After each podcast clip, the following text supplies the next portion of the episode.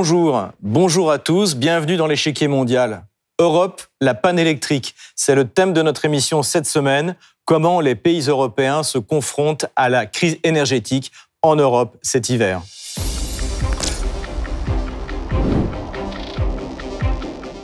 Le 8 décembre dernier, plusieurs quartiers de Paris ont été plongés dans le noir. Simple incident technique, mais qui laisse entrevoir ce que pourrait provoquer le manque de ressources électriques pour le territoire français.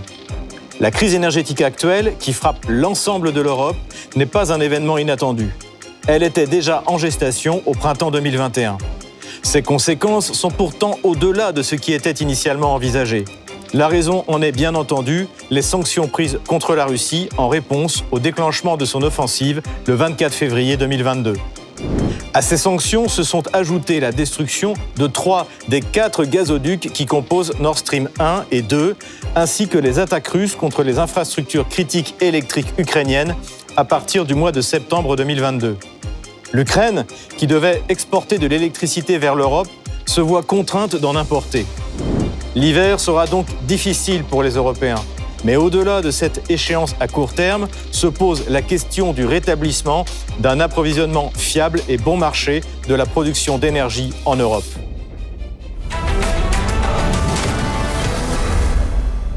Aucun pays d'Europe n'échappera à la crise énergétique de l'hiver 2022. En Angleterre, la situation est plus que préoccupante. Londres a dû importer de l'électricité de France, qui en importe elle-même d'Allemagne.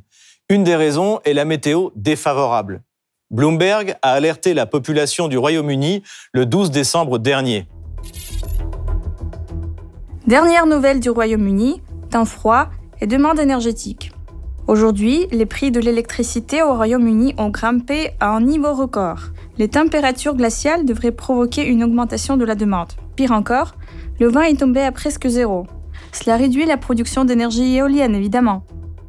En effet, l'absence de vent est critique pour les éoliennes qui représentent 25% du bouquet énergétique anglais.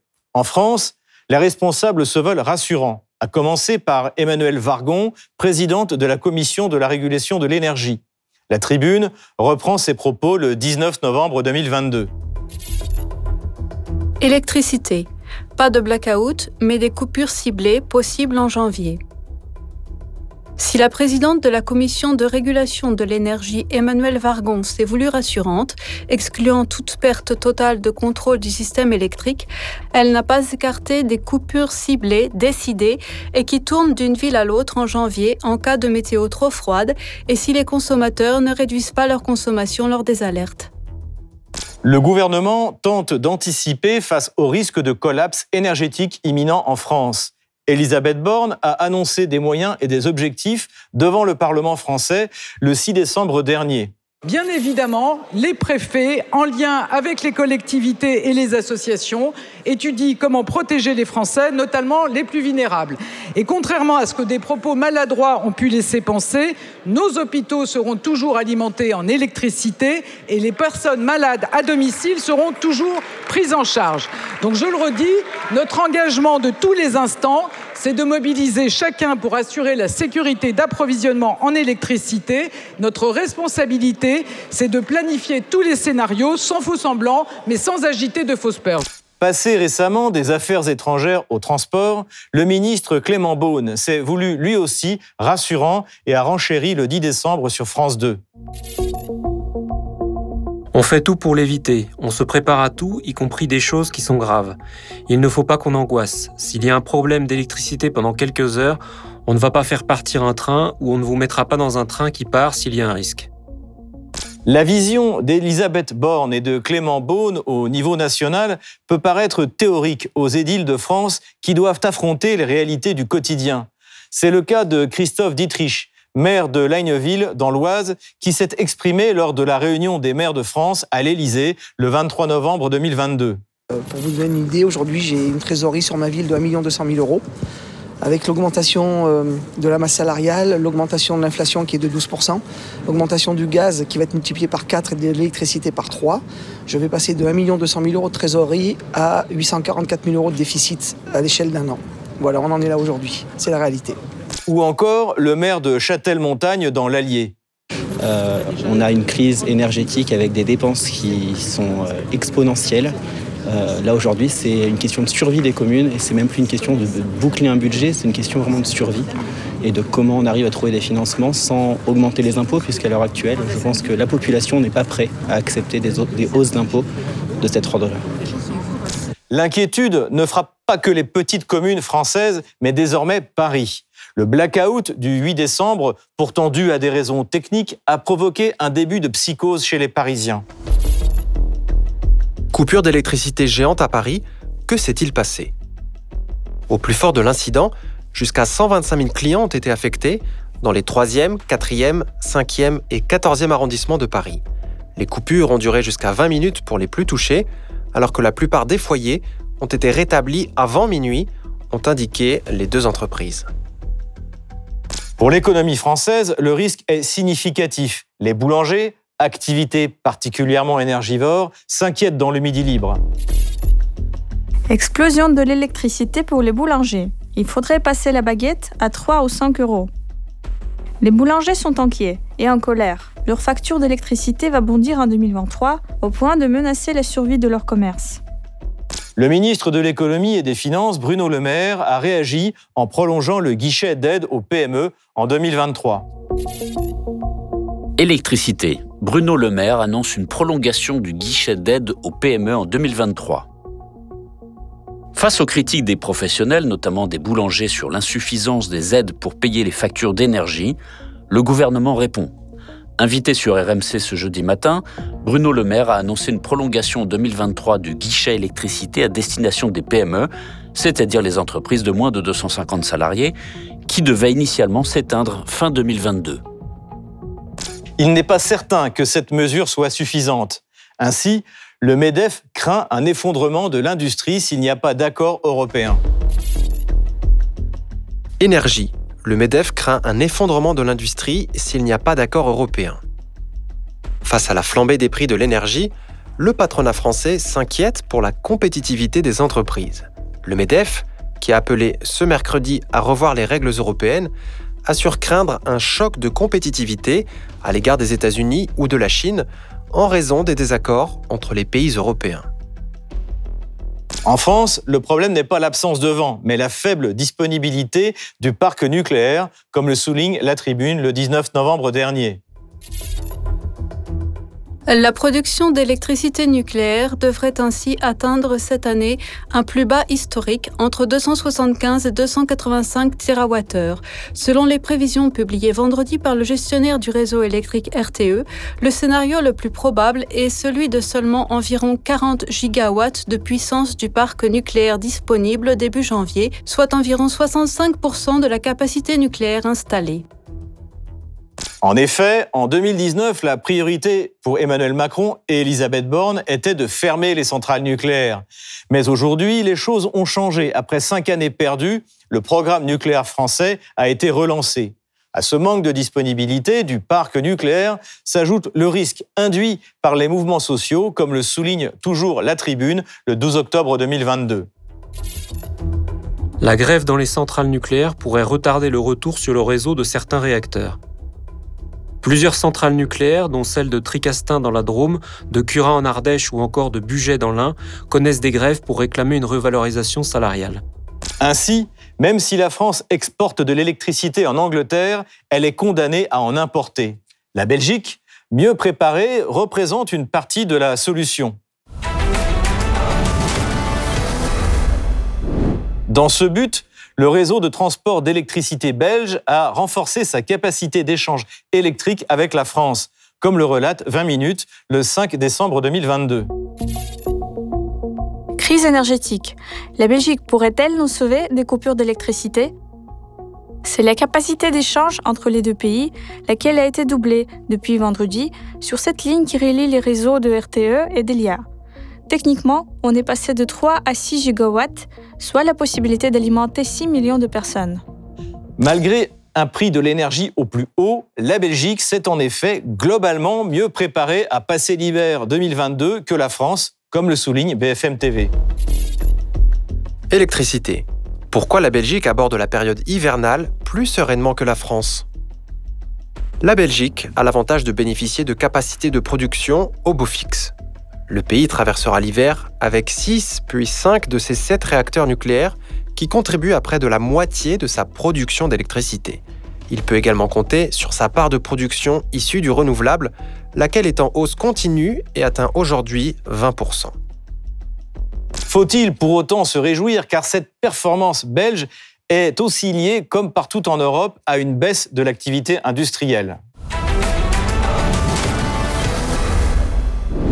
La Commission européenne, de son côté, est quasiment dans une impasse. Elle doit non seulement soutenir les États membres, mais également les États non membres, surtout ceux qui sont dirigés par des gouvernements pro-occidentaux qui risqueraient de perdre le pouvoir en cas d'aggravation de la crise. C'est le cas de la Moldavie. La présidente moldave, Maya Sandu, a appelé à l'aide le 10 novembre dernier. Nous sommes confrontés à la plus grave crise énergétique des dernières trois décennies. Une crise dans laquelle les ressources énergétiques sont utilisées comme des armes pointées contre la démocratie. Ursula von der Leyen, présidente de la Commission européenne, a répondu favorablement à cette demande. C'est pourquoi nous avons mis en place un paquet de soutien énergétique supplémentaire pour la République de Moldavie. Tout d'abord, nous nous engageons à verser 200 millions d'euros pour aider la Moldavie à répondre à ses besoins d'approvisionnement en gaz. Cette somme se composera de 100 millions d'euros de subventions et de 100 millions d'euros de prêts.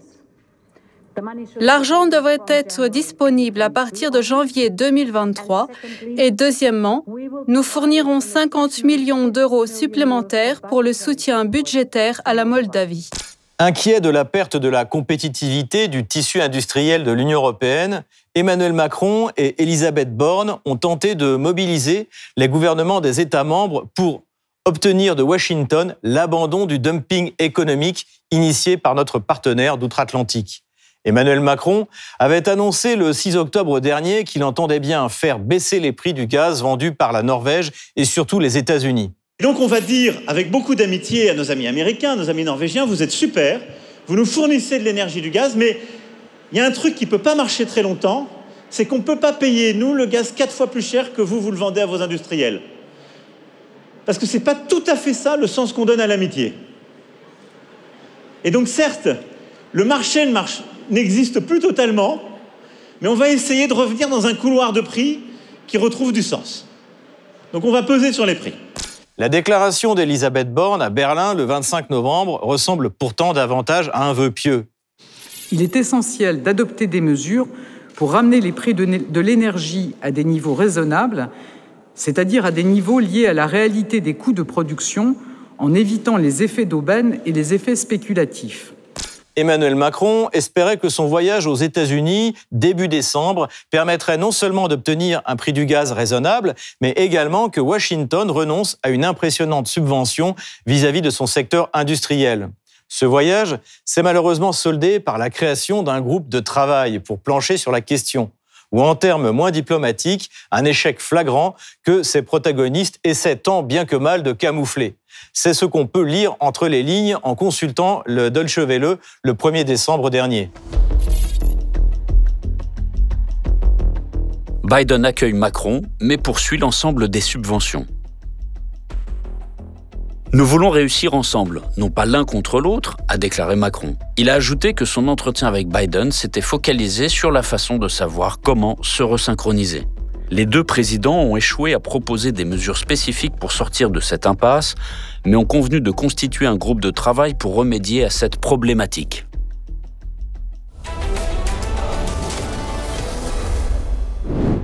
Au printemps 2022, l'Ukraine était envisagée comme une solution aux problèmes énergétiques européens grâce à ses exportations d'électricité. Les frappes russes contre les infrastructures énergétiques ont changé la donne. Pour Jens Stoltenberg, Vladimir Poutine utilise l'hiver comme une arme. Uh, uh, Ce que nous avons vu depuis l'invasion brutale de l'Ukraine par le président Poutine, c'est qu'il est en train d'échouer en Ukraine. Il répond avec plus de brutalité en attaquant les infrastructures de gaz, les lignes électriques et en essayant de priver les Ukrainiens d'eau, d'électricité, de lumière et de chauffage. Par conséquent, nous devons soutenir l'Ukraine car ce que nous voyons, c'est que le président Poutine tente d'utiliser l'hiver comme une arme de guerre. Pour Vladimir Poutine, il s'agit au contraire de répondre aux attaques de Kiev sur les infrastructures russes, comme le pont de Crimée, mais aussi et avant tout d'une riposte au bombardement qui frappe depuis huit ans les républiques populaires de Donetsk et de Lugansk. On fait actuellement beaucoup de bruit à cause de nos frappes contre les infrastructures énergétiques du pays voisin. Oui, nous faisons cela. Mais qui a commencé? Qui a frappé le pont de Crimée? Qui a fait exploser la ligne électrique de la centrale nucléaire de Kursk? Qui ne fournit pas d'eau à Donetsk? Le non-approvisionnement en eau d'une ville d'un million d'habitants est un acte de génocide. Personne n'en a dit un seul mot, nulle part. Silence complet. Alors si seulement on fait le moindre mouvement, la moindre chose en réponse, alors on fait du bruit, du vacarme, du chahut partout. Cela ne nous empêchera pas de remplir nos missions de combat. L'Union européenne comptait sur l'électricité ukrainienne. L'effondrement industriel de l'Ukraine a libéré un important potentiel énergétique qui a permis à Kiev de devenir un exportateur clé jusqu'en 2022. Volodymyr Zelensky avait annoncé en juin que l'Ukraine remplacerait la Russie comme exportateur d'énergie, comme le relatait Reuters. Selon Zelensky, l'Ukraine exporte désormais de l'électricité vers l'Union européenne. Le président ukrainien Volodymyr Zelensky a déclaré que le lancement des livraisons d'électricité vers la Roumanie était le début d'un processus qui pourrait aider l'Europe à réduire sa dépendance aux hydrocarbures russes. Le chef d'État a souligné que le début des exportations constituait une autre étape importante de notre mouvement vers l'Union européenne. L'électricité ukrainienne pourrait remplacer une part considérable du gaz russe utilisé par les consommateurs européens. Mais depuis les frappes russes, les choses ont changé. Kiev a dû dans un premier temps renoncer à exporter début octobre. Ministère de l'énergie. L'Ukraine contrainte de cesser d'exporter de l'électricité vers l'Europe. À la suite d'attaques intensives de missiles russes sur l'Ukraine contre les installations de production thermique et électrique le 10 octobre, l'Ukraine a été contrainte de cesser d'exporter son électricité vers l'Union européenne à partir du 11 octobre afin de stabiliser son propre réseau a déclaré le ministère de l'Énergie. Pour finalement devoir en importer fin octobre de Slovaquie. L'Ukraine importe pour la première fois de l'énergie de l'UE. La compagnie d'énergie de l'Ukraine, l'un des plus grands fournisseurs d'énergie du pays, a importé de Slovaquie de l'électricité pour une capacité de 1 MW en mode test. La possibilité technique d'importer de l'électricité en provenance de l'Europe vers l'Ukraine est un autre outil pour stabiliser notre système énergétique, a déclaré l'entreprise. Et pour mieux comprendre la situation énergétique en Europe, pour aller plus loin, j'accueille notre invité. Bonjour Jean-Pierre Favnec. Bonjour. Vous êtes professeur à l'université Paris-Dauphine et spécialiste de l'énergie. Bienvenue sur RT France. Bonjour. Rebonjour. Ma première question, quelle est la raison de la crise énergétique que l'ensemble de l'Europe s'apprête à affronter cet hiver? Bonne question et vaste question. Euh, la crise énergétique, euh, elle a deux aspects. Elle a un aspect euh, manque, manque de gaz. Électricité, ça peut être un petit peu juste, ça concerne surtout l'Europe. Et il y a un autre aspect qui est celui du prix. Alors, je reprendrai rapidement la, situation en repartant en fait de pratiquement maintenant il y a deux ans. Euh, nous avons eu en 2020 le Covid, donc euh, effondrement de la demande et donc effondrement des prix. Mais en 2021, nous avons eu une très forte reprise économique qui s'est traduite par une très forte augmentation de la demande d'énergie en général, pétrole, gaz, même charbon. Euh, sur le pétrole, l'effet n'a pas été totalement important, j'y reviendrai. Par contre, pour le gaz et l'électricité, ça s'est traduit par une augmentation des prix extrêmement importante. Entre le début de 2021 et la fin de 2021, le prix du gaz a déjà été multiplié par 6. Donc, et ça, c'est essentiellement dû au fait que, je répète, il y avait une très forte reprise économique et donc une très forte demande d'énergie. Alors, il est clair que la crise en Ukraine cette année n'a pas arrangé la situation, mais on reste, on est resté en fait à peu près sur la même situation avec un prix du gaz extrêmement élevé. Euh, pour donner, sans entrer dans les détails de, de, de l'unité, on était à 8 ou 10 dollars par million de BTU il y a, euh, euh, disons, deux ans. On est maintenant à quelque chose comme 40 après être passé par des niveaux beaucoup plus élevés. Donc, on a un prix extrêmement élevé. Et comme le prix de l'électricité qui, alors, le problème du gaz, le gaz, en fait, la situation a été largement aggravée en Europe par le fait que la Russie a décidé progressivement d'arrêter ses livraisons. Or, le gaz russe représentait 40% de la consommation totale de gaz en Europe. Et il n'est pas possible de trouver euh, sur le marché international l'équivalent des 40%, c'est-à-dire environ 200 euh, milliards de mètres cubes. Il est impossible de les trouver sur le marché, même si des pays comme qui sont déjà des fournisseurs comme la, la Norvège, l'Algérie, voire euh, le Qatar, les États-Unis, le Nigeria peuvent produire un peu plus, mais c'est impossible. D'où les tensions que nous avons actuellement et qui sont très difficiles à résoudre puisque, je répète, le gaz n'est pas spécialement disponible. Pour l'électricité, c'est un autre problème dans la mesure où le prix de l'électricité est lié en partie par les mécanismes de marché mis en place par la Commission européenne il y a longtemps, est lié au prix du gaz. Ceci dit, pour l'électricité, en principe, la situation devrait être moins grave puisque l'essentiel de l'électricité européenne est produite en Europe, ce qui n'est pas le cas du gaz, je le répète. Le problème étant qu'actuellement en France en particulier, nous avons des problèmes avec les centrales nucléaires qui approvisionnent, qui représentent 80% de la consommation d'électricité en général. Et actuellement, même si certaines centrales sont revenues, une bonne partie des centrales nucléaires a été à l'arrêt, soit pour des raisons de gros entretien, soit pour des raisons de spécifiques de, de, corrosion qui ont été détectées récemment. Bref, il manque de la capacité de production d'électricité en France qui se répercute un peu sur la situation européenne et explique des prix extrêmement élevés qui pénalisent très largement à la fois les consommateurs finaux et surtout les petits industriels. Et on a tous les exemples de, petits industriels qui sont obligés d'arrêter leur production du fait du prix très élevé de l'électricité. On a observé dans de nombreux pays qui ont largement investi dans l'éolien des problèmes de vent. Cet aspect fondamental de l'énergie éolienne a-t-il été gardé de côté par, euh, par idéologie? Effectivement, l'Europe se veut à l'avant-garde de la, de la lutte contre le réchauffement climatique, donc euh, veut absolument réduire sa consommation de fossiles et euh, développer les, les renouvelables. Sur, sur, le fond, bien sûr, à partir du moment où on accepte, je crois que tout le monde l'accepte, l'idée que le changement climatique, l'augmentation des températures est liée à des émissions de CO2 qui sont de gaz à effet de serre, donc qui sont très liées à la consommation d'énergie. Ce sont essentiellement les énergies fossiles qui conduisent à la production donc de CO2, donc il faut les réduire. Mais de là à penser que l'on peut rapidement remplacer les énergies fossiles par de, des énergies renouvelables comme les éoliens, l'éolien ou le solaire, ça me semble très compliqué. Bien sûr, il faut essayer de le faire, mais euh, vous avez souligné un des gros problèmes de l'éolien, voire du solaire, bien sûr, c'est le fait que c'est intermittent. S'il n'y a pas de vent, il n'y a pas d'énergie euh, éolienne. Donc, il faut trouver des solutions de stockage euh, en admettant qu'on puisse produire beaucoup d'électricité à certains moments avec l'éolien, quand il y a du vent, eh bien, quand il n'y a plus de vent, il faut le stocker. Ou bien on, il y a deux solutions quand il n'y a plus de vent. Soit on met en place des, on fait fonctionner des, euh, des centrales électriques qui fonctionnent par exemple avec du gaz, ce qui est une possibilité. Et actuellement, effectivement, c'est un peu compliqué en Europe. La deuxième possibilité, c'est de stocker l'électricité quand on en produit beaucoup pour la remettre sur le réseau quand euh, le, vent a disparu. Et là, c'est assez compliqué encore pour l'instant puisque euh, les batteries, ça coûte cher et euh, c'est assez compliqué à faire.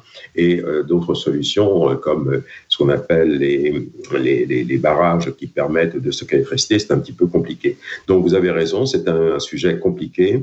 Euh, je pense que d'ailleurs un certain nombre d'aspects de la crise énergétique ont été dit l'année dernière, en fait, qu'il n'y a pas eu beaucoup de vent à certains moments. On est dans une situation compliquée et euh, on ne va pas pouvoir résoudre rapidement les problèmes de remplacement des énergies fossiles, même s'il faut le faire, j'insiste là-dessus, il faut le faire par uniquement des énergies éoliennes et solaires. Euh, L'Union européenne seule est-elle capable de subvenir aux besoins énergétiques de l'Ukraine dans la perspective des frappes russes contre les infrastructures énergétiques? C'est quelque chose qui est compliqué parce que les infrastructures énergétiques, c'est en particulier le réseau de la production électrique, le réseau de distribution électrique, et ça, ce n'est pas quelque chose qu'on peut euh, remplacer facilement. Il y a la solution, euh, c'est d'approvisionner, de, fournir à l'Ukraine euh, des, générateurs. Des générateurs, on peut, facilement importer, relativement facilement. Pour connaître bien la situation en Afrique, par exemple, ce sont des pays où souvent il y a beaucoup de générateurs individuels de plus ou moins grande taille. Alors, évidemment, ça ne va pas pour remplacer une centrale équivalente d'une centrale nucléaire. Ce sont des centaines de générateurs qu'il faut. Mais à la limite, ça peut être envisagé. Et donc, euh, on peut imaginer qu'au moins une partie des besoins des besoins en énergie de l'Ukraine qui sont actuellement, qui font l'objet d'attaques de la part des, de l'armée russe pourrait être en partie remplacé par ces générateurs fournis par les Européens avec alimentation en produits pétroliers, ce qui ne pose pas de problème. Merci Jean-Pierre Favnec. Je vous en prie. Merci beaucoup. Je rappelle que vous êtes professeur à l'Université Paris-Dauphine et spécialiste de l'énergie. Comme chaque semaine, on termine cette émission avec vos questions. Vous nous écrivez sur les réseaux sociaux, Telegram, Odyssée, avec le hashtag échiquier mondial RT France, et nous découvrons chaque semaine vos questions en fin d'émission. Première question, celle de Bruno. Si l'hiver 2022 s'annonce difficile, qu'en sera-t-il de l'hiver 2023 L'hiver 2023 ne s'annonce pas meilleur du point de vue énergétique que 2022, peut-être même pire. Ursula von der Leyen a annoncé le 12 décembre dernier qu'il pourrait manquer 30 milliards de mètres cubes de gaz pour approvisionner l'UE en 2023. En outre, la fin de la politique zéro Covid qu'on voit se profiler en Chine va entraîner un rebond de sa consommation énergétique et peser sur les prix à l'international, notamment sur le gaz liquéfié. Dominique nous a également envoyé un message.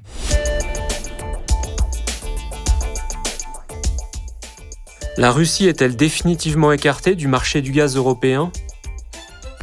Aucun pays n'est aujourd'hui capable sur ce marché de se substituer à la Russie, qui était jusqu'en 2021 deuxième producteur et premier exportateur mondial de gaz.